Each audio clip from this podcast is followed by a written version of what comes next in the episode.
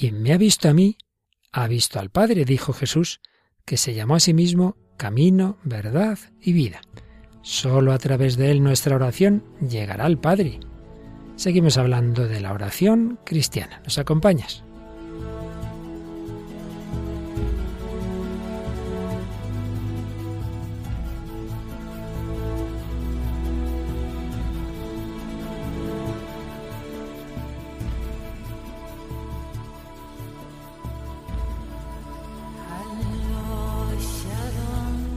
El hombre de hoy y Dios, con el padre Luis Fernando de Prada.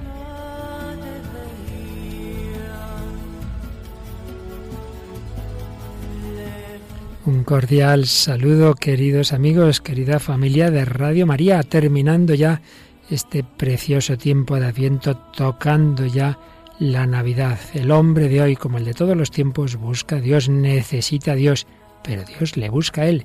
Dios se ha hecho hombre Dios se nos acerca. Por eso, precisamente hablando de la oración cristiana, estamos ya tocando el tiempo de Navidad, pues qué más a propósito para vivir bien este tiempo ya casi navideño que el hablar de Jesús, el Dios hecho hombre, que quiere llevarnos al Padre.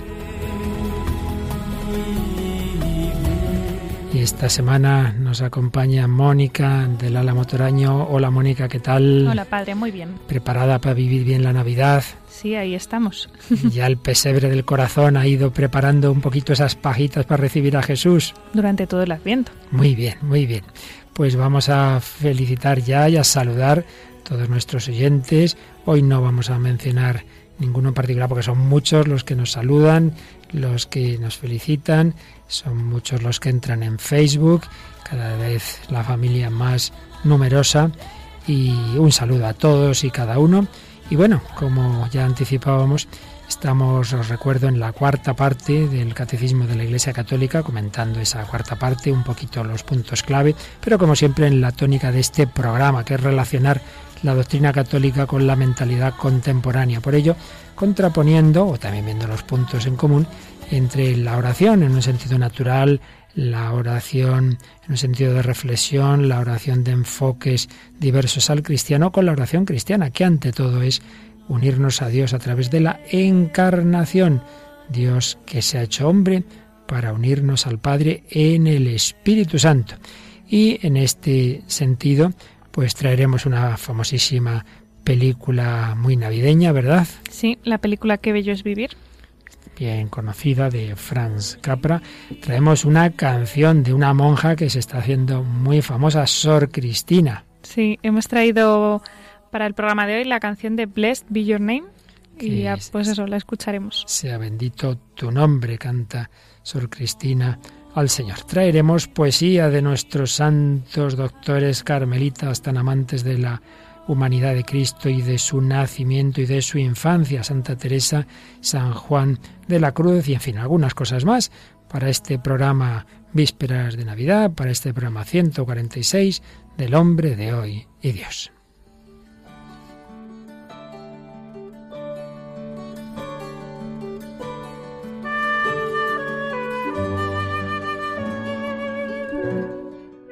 Los padres son, o deben ser, para los hijos una representación, un icono de la figura de Dios.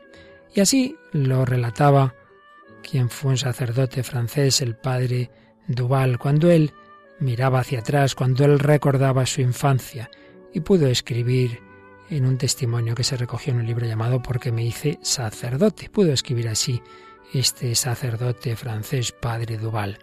En casa, nada de piedad ruidosa y solemne solo cada día la oración de la noche en común, pero es algo que recuerdo claramente y lo recordaré mientras viva. Yo iba aprendiendo que hace falta hablar con Dios despacio, seria y delicadamente.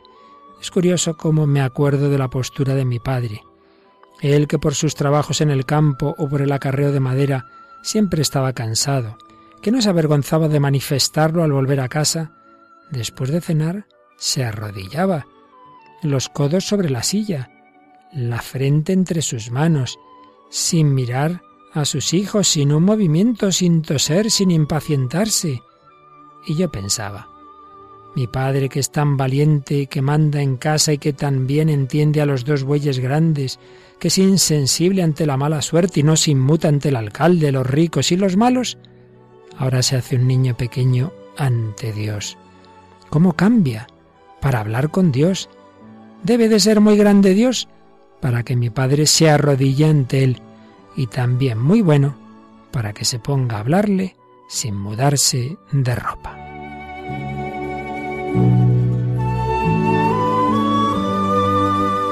En cambio a mi madre nunca la vi de rodillas. Demasiado cansada se sentaba en medio, el más pequeño en sus brazos, su vestido negro hasta los tacones, sus hermosos cabellos caídos sobre el cuello, y todos nosotros a su alrededor, muy cerquita de ella. Musitaba las oraciones de punta a cabo, sin perder una sílaba, todo en voz baja. Lo más curioso es que no paraba de mirarnos uno tras otro, una mirada para cada uno, más larga para los pequeños. Nos miraba, pero no decía nada.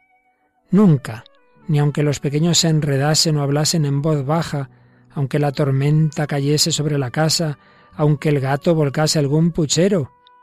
Y yo pensaba, debe de ser sencillo Dios, cuando se le puede hablar teniendo un niño en brazos y en delantal, y debe ser una persona muy importante para que mi madre no haga caso ni del gato ni de la tormenta. Las manos de mi padre y los labios de mi madre me enseñaron de Dios más que mi catecismo. Este es nuestro Dios, queridos amigos, un Dios que se nos ha acercado, un Dios que se ha hecho hombre, un Dios que se ha hecho niño, un Dios al que podemos hablar con esa confianza que va unida al respeto, como hablaban los padres de este sacerdote. Por la oración nos uniremos a Jesús en el Espíritu Santo, nos uniremos al Padre y viviremos como hijos de Dios.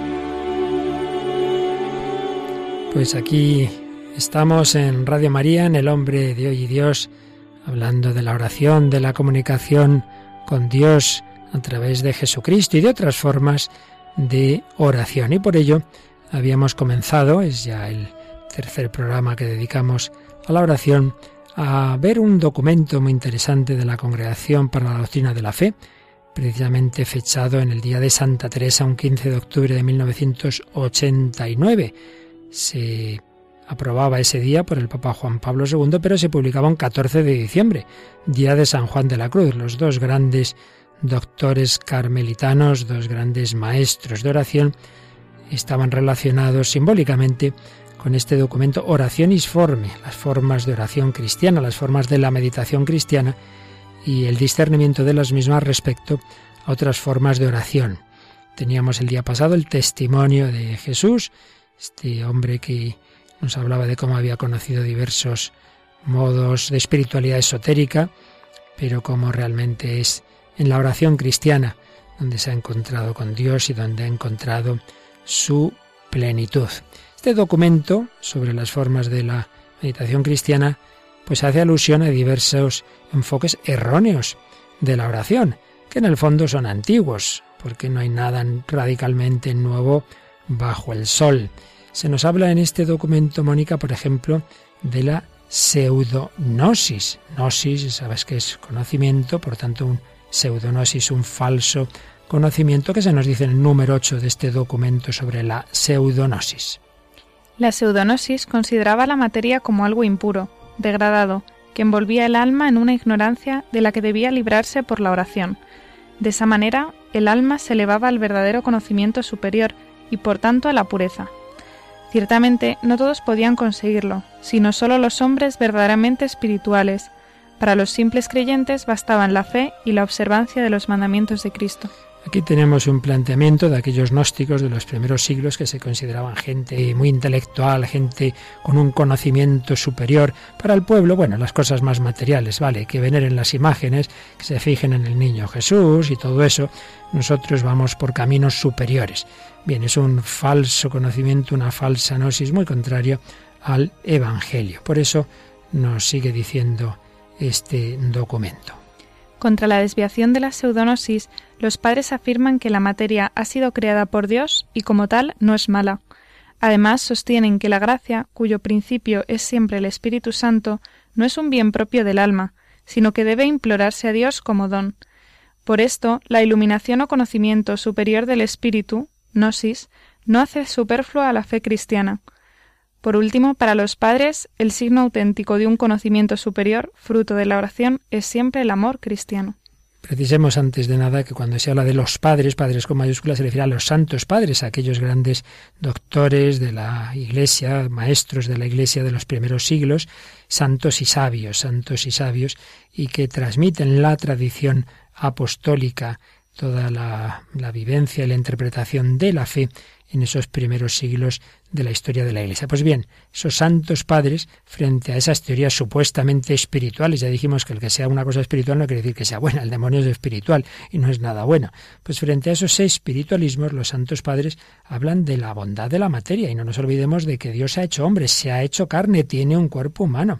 También enseñan que la gracia no es algo que ya se tiene ahí, ahí que yo soy muy listo, entonces yo ya tengo la gracia eh, como permanente en mí, no, no, es un don del Espíritu Santo que siempre hay que pedir al Señor. Por otro lado, que no hay un conocimiento superior que hace superflua la fe, de ninguna manera. La fe sencilla, la fe de los humildes y de los pobres es realmente lo que más agrada a Dios. Un error típico, esa pseudonosis, como también existió una corriente que se llamó el mesalianismo, una palabra así un poco rara, ¿verdad, Mónica? Pero ya verás como el contenido es muy actual, sigue habiendo muchas personas que en el fondo caen a ello. ¿Qué hacían esos mesalianos o falsos carismáticos del siglo IV, según este documento? Identificaban la gracia del Espíritu Santo con la experiencia psicológica de su presencia en el alma. Es decir, yo tengo al Espíritu Santo porque lo siento. O sea, que el día que no lo sientes, no lo tienes. El que no lo siente, no lo tiene. O porque tú te sientes muy eufórico del Espíritu Santo, a lo mejor es que estás tomando una pastillita, vete a saber, ¿no? Ese era el error. Y entonces, ¿qué decían contra estos autores los santos padres de la Iglesia? ¿En qué insistían? En que la unión del alma orante con Dios tiene lugar en el misterio, en particular por medio de los sacramentos de la Iglesia esta unión puede realizarse también a través de experiencias de aflicción e incluso de desolación. Creo que, como te decía, esto es muy práctico, ¿verdad? Que muchas veces caemos en este error, ¿no te parece? Sí, de pensar que a lo mejor eso, pues si lo siento, o incluso si me siento en consolación, es que ya está hecho bien la oración y si tengo pues alguna oscuridad o tal, pues ya nada, ya no hay nada que hacer y mi oración no vale para nada. Ya no vale para nada. Pues no es así. Tenemos que hacer la oración en el misterio, en la fe me sienta muy contento con Jesús o no, pongo a mirar al niño Jesús, me derrito de amor estupendo y a lo mejor estoy más seco que un esparto, pues hijo, ¿qué vamos a hacer? Eh, la, mula y el buey estaban ahí, verdad, estaban, ¿verdad? No meditaban gran cosa, cada uno hace lo que puede. Y en cualquier caso es muy importante, muy importante, y así lo dice también este documento, que no pensemos que la oración nos funde con Dios de una manera como el agua de, un río desemboca en el océano y hay una especie de fusión, como si ya eh, se separara a la criatura del Creador. Por eso es clave lo que dice el número 10 de este documento, que estos dos errores eh, son una tentación y siempre en estos errores, eh, ¿a qué, se, qué es lo que se acaba buscando? Tratan de suprimir la distancia que separa a la criatura del, del Creador como algo que no debería existir, a considerar el camino de Cristo sobre la tierra, por el que Él nos quiere conducir al Padre, como una realidad superada, a degradar al nivel de la psicología natural, como conocimiento superior o experiencia, lo que debe ser considerado como pura gracia. estos errores tienden a, a, estos aspectos que se nos ha dicho.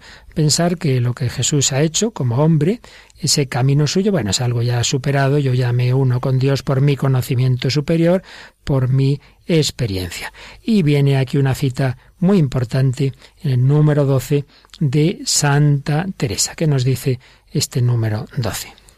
Mostrando a toda la Iglesia el ejemplo y la doctrina de Santa Teresa de Jesús, que en su tiempo debió rechazar la tentación de ciertos métodos que invitaban a prescindir de la humanidad de Cristo en favor de un vago sumergirse en el abismo de la divinidad, el Papa Juan Pablo II decía en una milía del 1 de noviembre de 1982. Hagamos la nota de que esto lo dijo en Ávila, en su primer viaje a España, precisamente en Ávila, cuando venía para el centenario de la muerte de Santa Teresa el 1 de noviembre del 82, que decía ya quién es ya San Juan Pablo II. Que el grito de Santa Teresa de Jesús en favor de una oración enteramente centrada en Cristo vale también en nuestros días contra algunas técnicas de oración que no se inspiran en el Evangelio y que prácticamente tienden a prescindir de Cristo, en favor de un vacío mental que dentro del cristianismo no tiene sentido. Toda técnica de oración es válida en cuanto se inspira en Cristo y conduce a Cristo, el camino, la verdad y la vida es una cita del Papa Juan Pablo II absolutamente fundamental. Ya en su tiempo, ya decimos que no hay nada nuevo bajo el sol, ya en su tiempo Santa Teresa de Jesús tuvo que luchar y sufrir mucho cuando veía que había propuestas de oración que decían, bueno, bueno, los ya muy espirituales y muy místicos vamos hacia arriba, vamos hacia Dios, vamos a la Trinidad, pero no hay que mirar a la humanidad de Cristo, no hace falta ya mirar a Jesús, eso es para empezar. Decía Santa Teresa, de eso nada, Jesús es para empezar, para acabar y para todo. Él es el único que nos puede unir al Padre. Yo con Jesús, la humanidad de Cristo. Y entonces decía Juan Pablo II que también hoy día hay técnicas de oración que no se inspiran en el Evangelio, que tienden a prescindir de Cristo. ¿En favor de qué? De un vacío mental. Un vacío mental que en el cristianismo no tiene sentido. Te quedas alelá. Eso no, pues es verdad, Mónica, te quedas alelado y ese no es el camino. El camino es mirar a Jesucristo. Pues bien, esta fe sencilla, esa fe humilde, ese mirar a Jesús, al niño Jesús, como se nos ha enseñado de pequeños, es lo que aparece en esta preciosa película que traemos hoy y precisamente en su inicio aparecen unas oraciones de habitantes de ese pueblo donde se sitúa qué bello es vivir. Pues esta es una película muy conocida, estadounidense de 1946, que está basada en una novela que se llama El mayor de los regalos, que está escrita por Philip Van Doren Stern.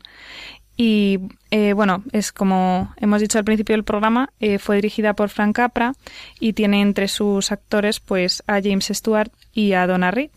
Y bueno, el argumento también es, es muy conocido, ¿no? Este George Bailey que, mm, que se preocupa mucho, ¿no? Por la ciudad, por Bedford Falls, pero claro, quiebra el la era un banco, ¿no? O que tenían eh, ellos para ayudar a la gente, parece que, que va a quebrar y que entonces él se desespera, ¿no? Y entonces eh, le hacen ver, su ángel de la guarda, San José, le hacen ver cómo sería el mundo si él no hubiera existido, ¿no? Porque se llega a plantear el suicidio incluso. Sí, sí, de hecho, de hecho se está tirando ya, sí, se, se, tira a un río, ¿verdad? Cuando aparece un ángel que está encargado por Dios de salvarle y ese ángel en efecto le hace ver cómo sería, cómo hubiera sido el mundo sin él. Cuando él piensa que su vida no tiene sentido, dice, pues mira, mira, mira si tiene sentido, mira, mira cómo sería la vida si tú no hubieras existido. Vamos a escuchar el inicio de esta película, las oraciones que están elevando por este hombre que está en esa situación de desesperación.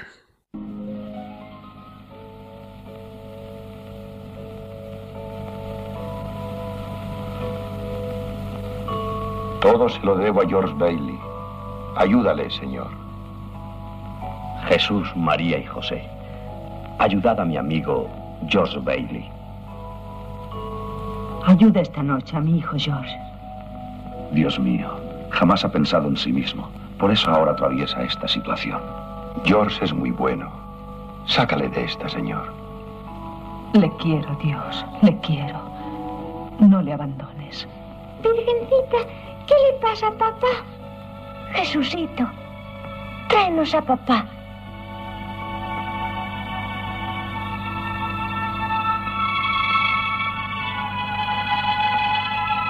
Hola, José. ¿Preocupado?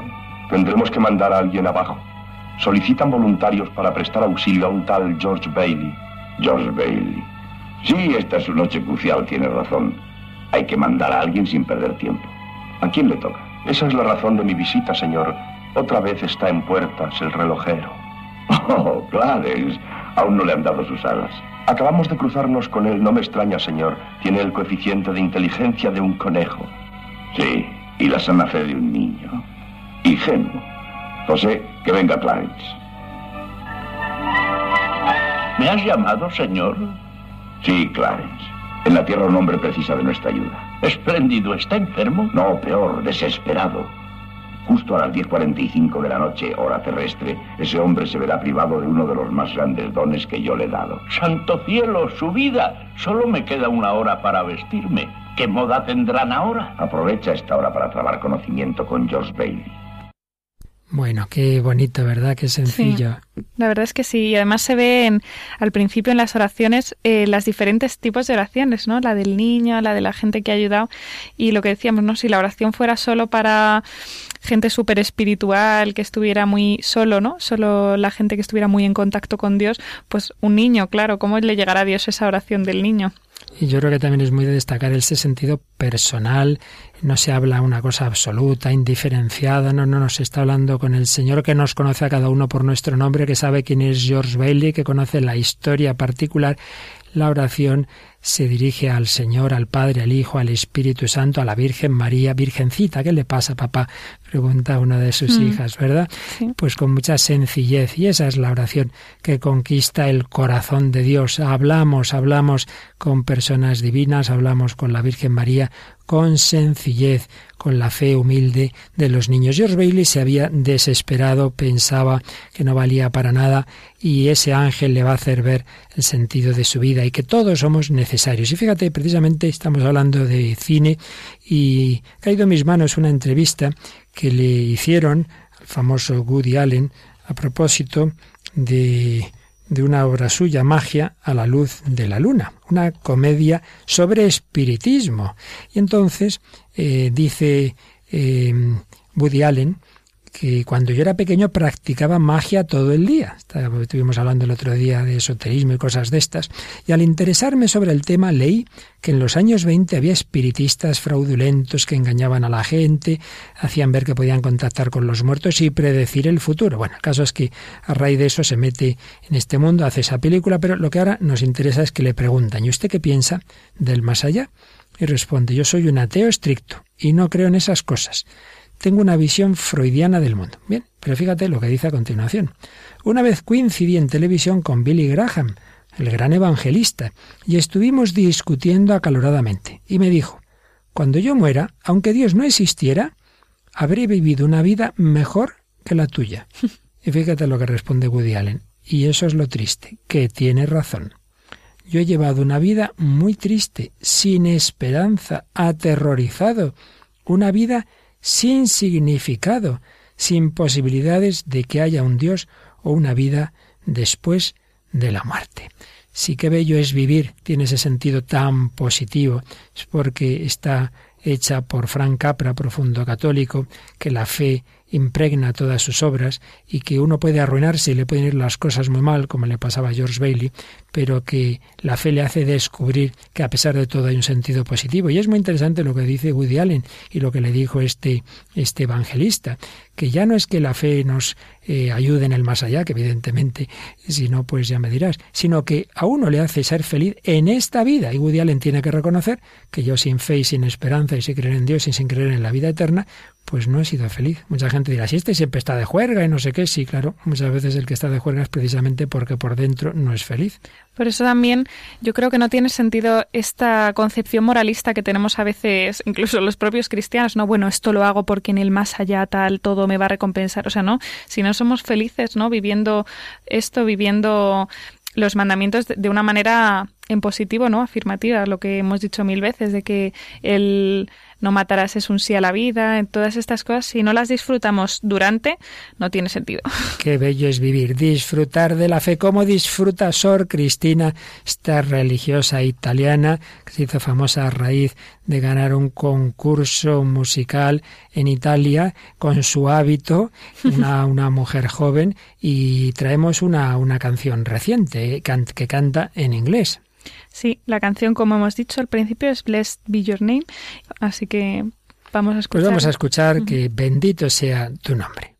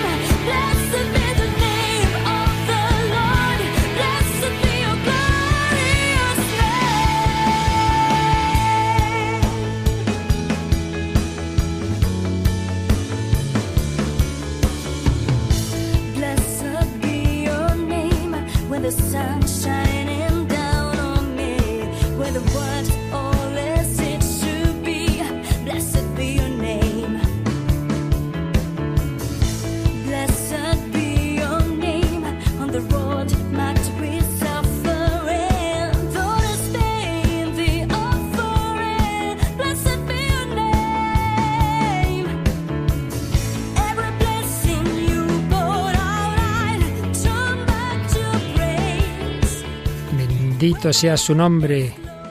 Cada bendición que derramar me gire de nuevo a la alabanza. Cuando la oscuridad se cierra en el Señor, todavía voy a decir, bendito sea el nombre del Señor, bendito sea su nombre, bendito sea su glorioso nombre. Cuando el sol brilla sobre mí, cuando el mundo es como debe ser, bendito sea su nombre en el camino marcado por el sufrimiento.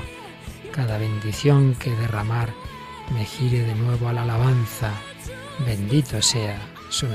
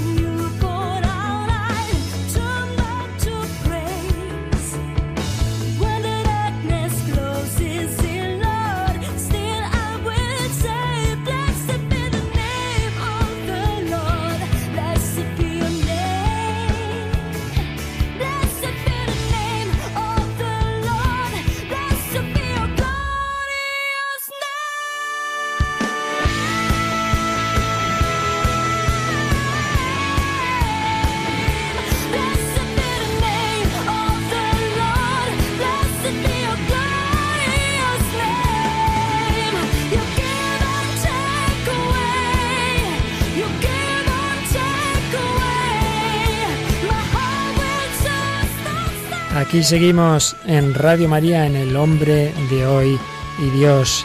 Mónica del Álamo y un servidor, Padre Luis Fernando, hablando de la oración cristiana, la oración a través de la humanidad de Jesucristo, las diferencias con otros enfoques. Oíamos a Sor Cristina Scuccia, esta religiosa ursulina italiana que pone su voz al servicio de Cristo. Bendito sea su nombre.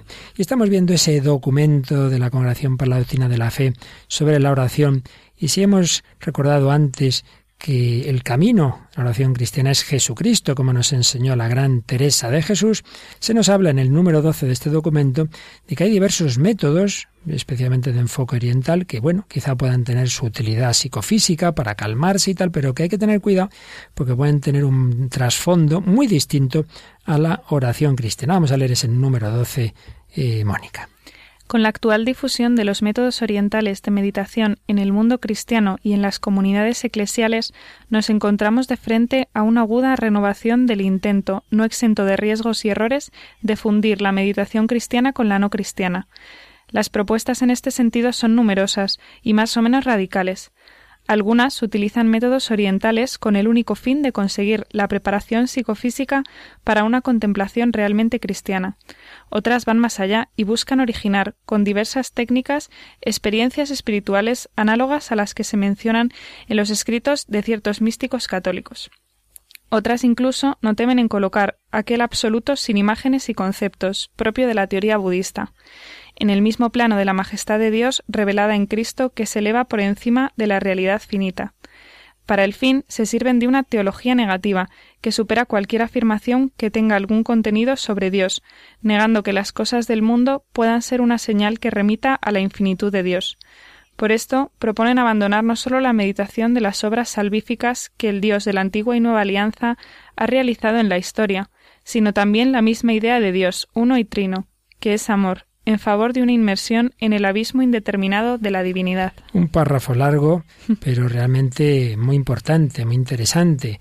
Eh, dice, claro, que hay muchas posibilidades, muchos influjos de estos métodos orientales que pueden ir desde algo muy sencillo, desde algo muy mínimo, bueno, pues que a uno le puedan servir para una preparación psicofísica y luego ya realmente entrar en la oración cristiana. Bien, si solo es hasta ahí, aunque hay quien dice también, yo no soy experto en el tema y no voy a entrar, que el mero hecho de entrar en determinadas posturas, etcétera, muchas veces tiene un trasfondo, tiene un trasfondo eh, de planteamientos de religiones orientales que no es ingenuo. Pero en fin, no vamos a entrar en ese punto. Lo que sí está claro es que en cualquier caso, si ya hablamos del contenido de la oración, hay que tener mucho cuidado de no caer en estos enfoques que en el que Dios sería una especie de absoluto sin imágenes ni conceptos. ¿Qué es Dios? Pues no se sabe. El abismo indeterminado de la divinidad, algo indeterminado, pues eso no tiene nada que ver con el Dios que se ha revelado en Cristo. Claro que Dios siempre es mayor que nuestra mente, que no hay ninguna palabra, ninguna idea que pueda acotar a Dios, ya lo sabemos, pero el que Dios supere nuestras palabras y nuestras ideas y nuestros dogmas, que las supere no quiere decir que esas palabras y esos dogmas no sean verdaderos, que no haya un Dios uno y trino, que no haya un Padre, Hijo y Espíritu Santo, y sobre todo que Dios no se haya hecho hombre en Jesucristo, camino, verdad y vida. Por tanto, en el cristianismo no tiene sentido ese absoluto sin imágenes ni conceptos. Pues no Señor. Y por eso nosotros tenemos la imagen de Cristo, del hombre Cristo Jesús, que dice San Pablo, y el crucificado y el niño Jesús. Y en Navidad besamos el niño y cogemos el crucifijo y lo besamos. Dios se ha hecho carne, ¿no te parece? Sí, además con la gran riqueza de imágenes que tenemos en el cristianismo, no toda la historia del arte realmente es un desperdicio no utilizarlo. Tú que eres tan gran amante de las humanidades dices, esto aunque solo sea porque se cargaba el arte no puede ser verdad. no, hombre, también todo lo demás, ¿no? Bueno, pues precisamente Mónica me traías hoy un testimonio que recuerdo que hace ya años, en los primeros compases del hombre de hoy y Dios, lo, lo vimos con calma, que es el de esta mujer rusa, Tatiana Goricheva, una gran conversa, que en aquel programa lo vimos con calma su conversión, pero hoy vamos a fijarnos sobre todo en lo que tiene que ver con lo que hoy estamos tratando. Esta es una mujer que, que, bueno, era educada en la Unión Soviética, tuvo un cargo importante en el Partido Comunista, atea, comunista, pero se desengaña pronto del comunismo, se pone a leer, es muy, intelectual, lee filosofía, se hace existencialista, lee a Sartre, a Camus, va un poco por esa línea existencialista, pero también acaba eso quedándosele corto y entra en el mundo oriental. Y si te parece, vamos a leer lo que nos cuenta de cuando está eh, haciendo ese tipo, pues precisamente de lo que estábamos hablando, de meditación de tipo oriental, eh, que es un paso que, en adelante, digamos, sobre la situación suya anterior. Ella dice, tampoco hay una salida con mi entusiasmo por las filosofías orientales y por el yoga, a que me dediqué después de unas horas de estudio. El yoga solo me permitió el acceso al mundo de lo absoluto haciendo que mi ojo espiritual percibiese una nueva dimensión vertical de la existencia y destruyendo mi orgullo intelectual. Pero el yoga no pudo liberarme de, de mí misma. Es decir, aquí hay un, un paso que, digamos, la hace espiritual, le hace reflexionar, pero no la libera de sí misma. Esto es muy importante, muy interesante.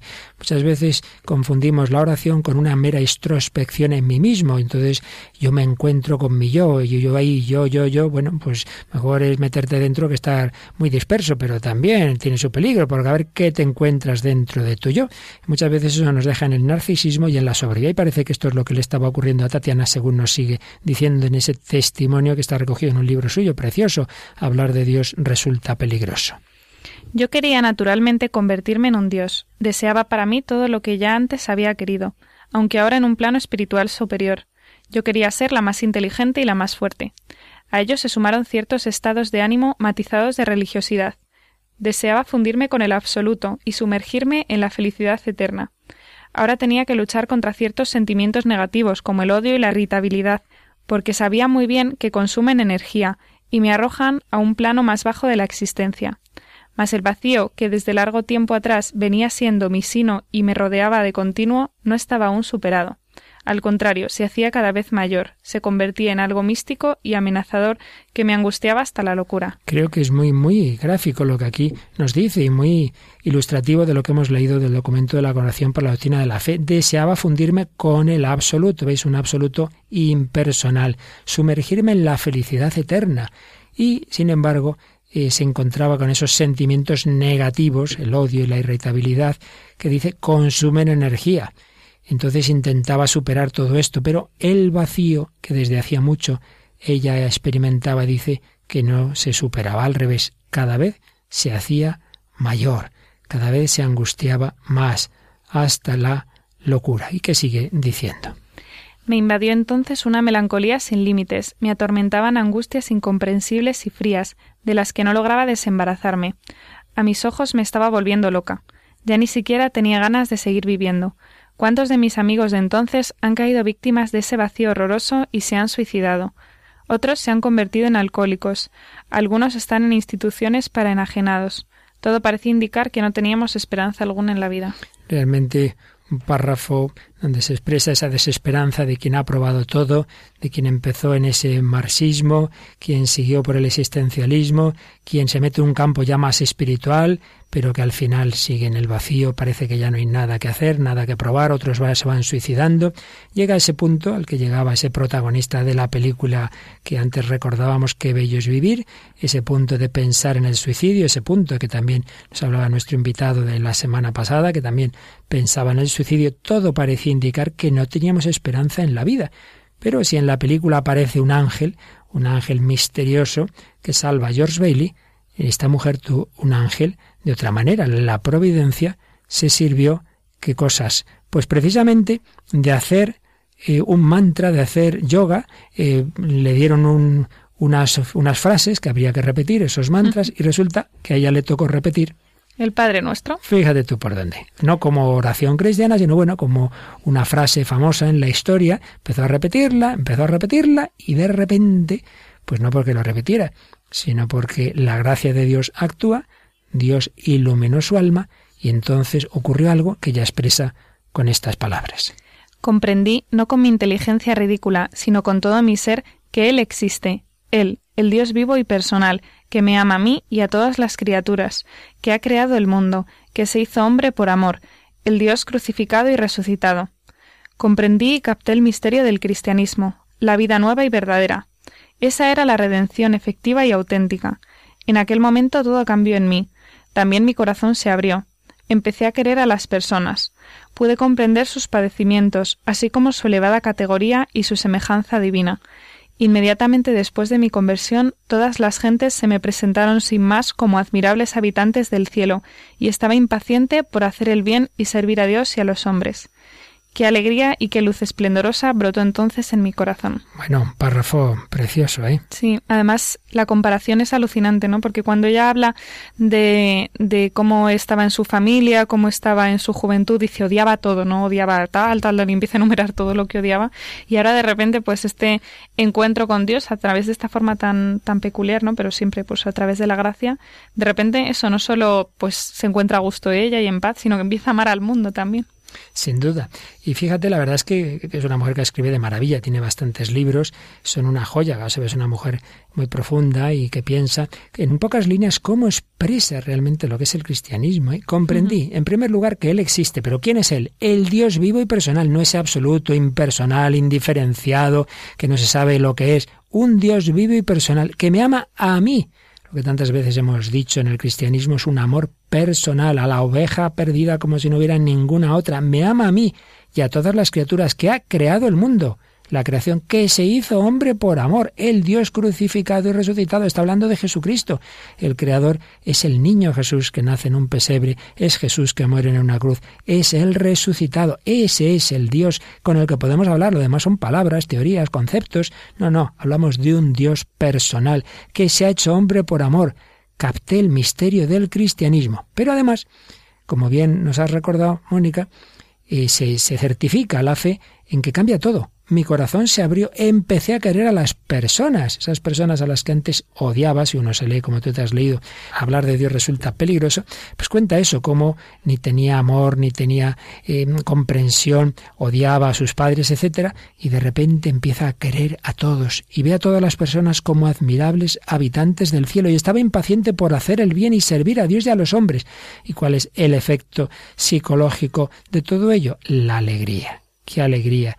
y qué luz esplendorosa brotó entonces en mi corazón. Bueno, pues fíjate que en el documento Oración Isforme precisamente se nos dice que uno de los signos de una verdadera oración, de una auténtica oración contemplativa, nos dice el número 13, es que el amor al prójimo, a la acción y a la pasión, y precisamente de esa manera acerca más a Dios. Toda oración contemplativa nos lleva al amor al prójimo, a la acción y a la pasión, y precisamente de esa manera acerca más a Dios.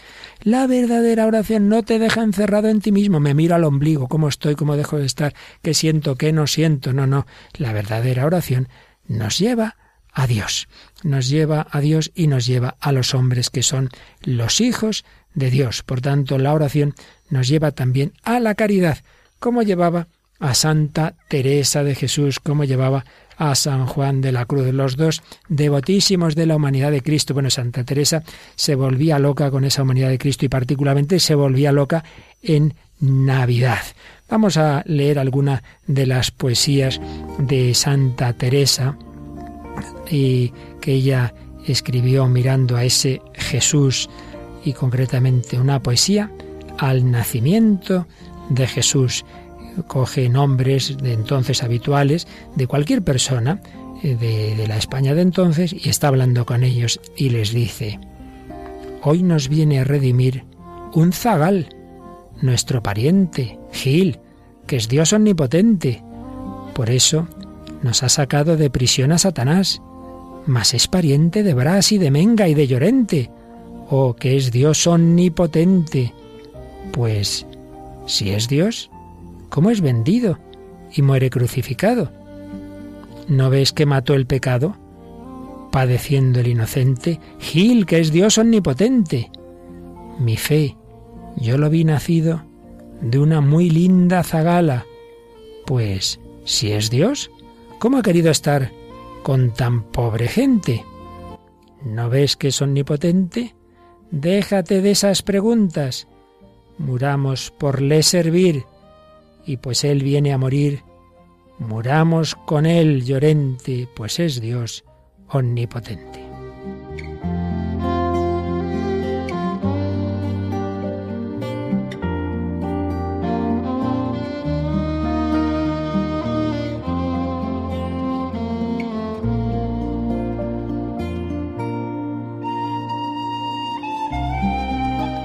Tiene otra poesía que se titula así precisamente para Navidad y dice, pues el amor nos ha dado Dios, ya no hay que temer, muramos los dos. Danos el Padre a su único Hijo, hoy viene al mundo en pobre cortijo. Oh gran regocijo, que ya el hombre es Dios, no hay que temer, muramos los dos. Mira, llorente, qué fuerte amorío, viene el inocente a padecer frío, deja un señorío, en fin, como Dios, ya no hay que temer, muramos los dos. Pues como Pascual hizo esa franqueza, que toma un sayal dejando riqueza, mas quiere pobreza, sigámoslenos, pues ya viene hombre, muramos los dos. Pues, ¿qué le darán por esta grandeza?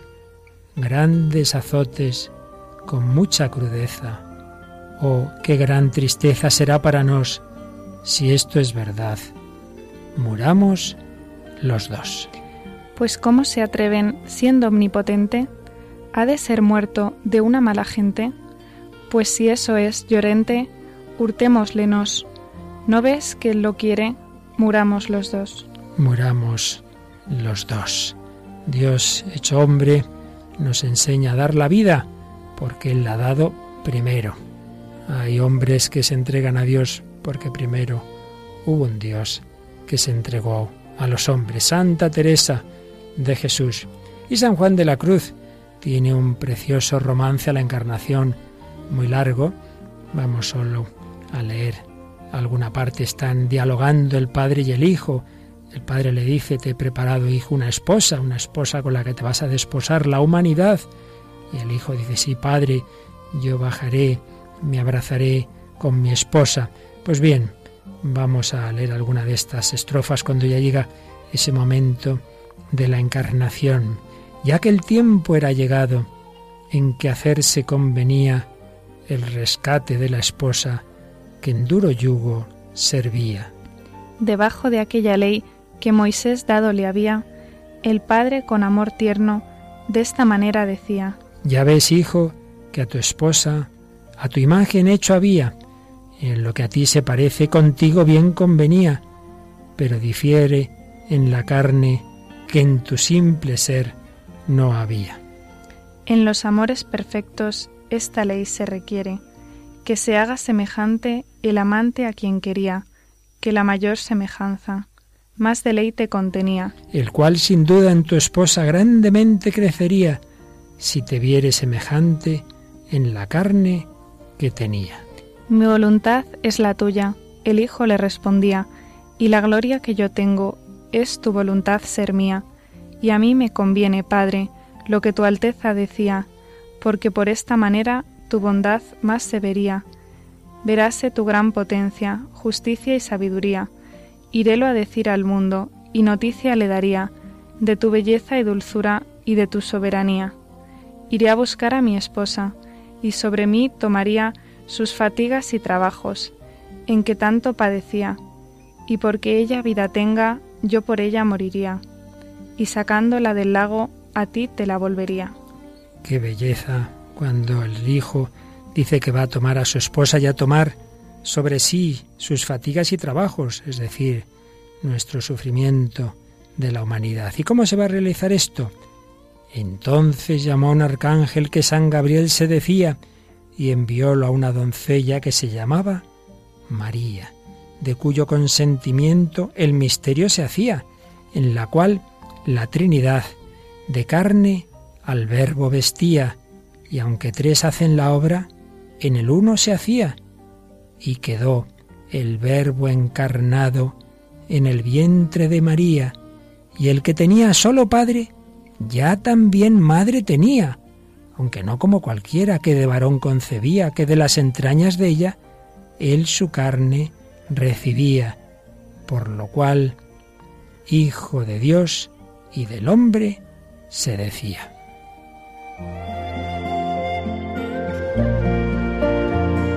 Y llega el momento del nacimiento y lo relata así esta poesía. Ya que era llegado el tiempo en que de nacer habría, así como desposado, de su tálamo salía, abrazado con su esposa, que en sus brazos la traía, al cual la graciosa madre en un pesebre ponía, entre unos animales que a la sazón allí había. Los hombres decían cantares, los ángeles melodía, festejando el desposorio que entre tales dos había. Pero Dios en el pesebre allí lloraba y gemía, que eran joyas que la esposa al desposorio traía, y la madre estaba en pasmo de que tal trueque veía el llanto del hombre en Dios y en el hombre la alegría, lo cual del uno y del otro tan ajeno ser solía.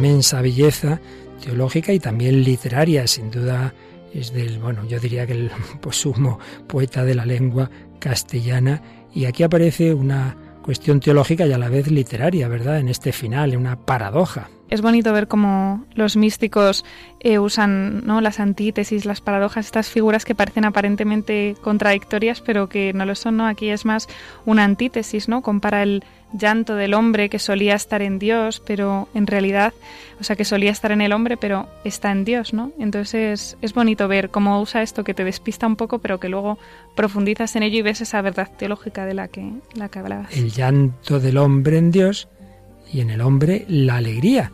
Pero hombre, si lo propio del hombre es llorar y de Dios la alegría, sí, pero Dios se ha desposado con la humanidad, nos ha dado su alegría ha tomado nuestro dolor. Pues vamos a terminar nuestro programa. Si hace eh, algunos programas oíamos esa canción que preguntaba eh, a la Virgen María, tú sabías en inglés, de Pentatonic, vamos a escuchar la misma canción pero en castellano, cantado por Carlos Moyano. María, ¿tú sabías quién era ese, ese niño? Ese niño que ibas a dar a luz. Escuchamos.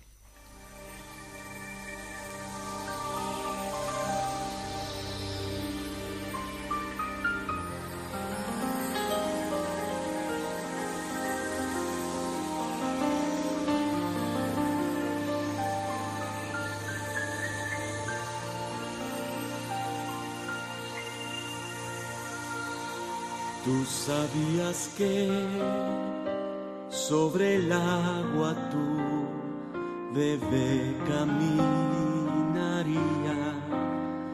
Tú sabías que del pecado a nuestros hijos salvaría. Cuéntame si sabías que el niño que nació te trajo nueva vida. Fue Dios quien le entregó. Tú sabías que tu bebé al ciego vista le daría. Tú sabías que la tormenta su mano calmaría. Cuéntame si sabías que el cielo caminó al besar a tu pequeño, besando estás a Dios. El ciego verá, el sordo oirá y el muerto vivirá. El mudo con su boca, cordero alabará.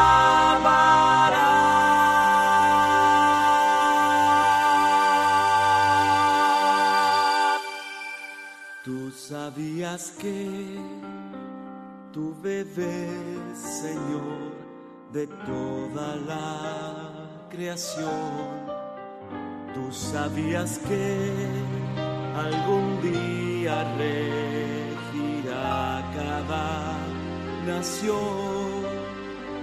Cuéntame si sabías que el Cordero es de Dios, el niño que sostienes es el gran.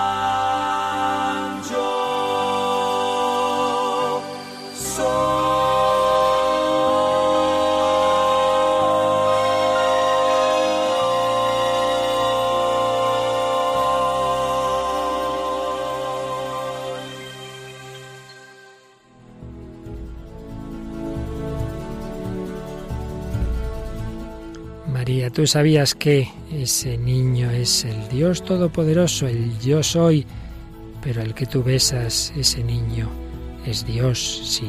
María nos lleva a Jesús, Jesús nos lleva a María, que nos preparemos ya estas últimas horas a recibir a Jesús, a vivir bien la Navidad y a ir por ese camino de unión con Dios. Mónica del Álamo, muchísimas gracias Recordamos cómo pueden comunicarse con nosotros nuestros oyentes. Pues a través del correo electrónico que es el hombre de hoy y Dios arroba radiomaria.es. Recordamos también que si quieren ahora mismo este mismo programa o todos los anteriores pueden solicitarlos y a la vez hacer su aportación en esta campaña de Adviento y Navidad de Radio María que necesitamos el granito de arena de cada uno, de todos y cada uno. Pueden hacerlo llamando ahora mismito y si ahora no les cogieran el teléfono, pues ya mañana por la mañana al 902 500 518 902 500 518. Pues ya sabéis, en ese correo electrónico nos ha dicho Mónica o en el Facebook, el hombre de Dios, podéis poneros en contacto con nosotros, en ese número de teléfono o en nuestra página web podéis aportar vuestros donativos o solicitar este o cualquier otro programa de Radio María. Pues Mónica del Álamo, Rocío García, queridos oyentes, feliz final de Adviento, santa y feliz Navidad con Jesús y con María.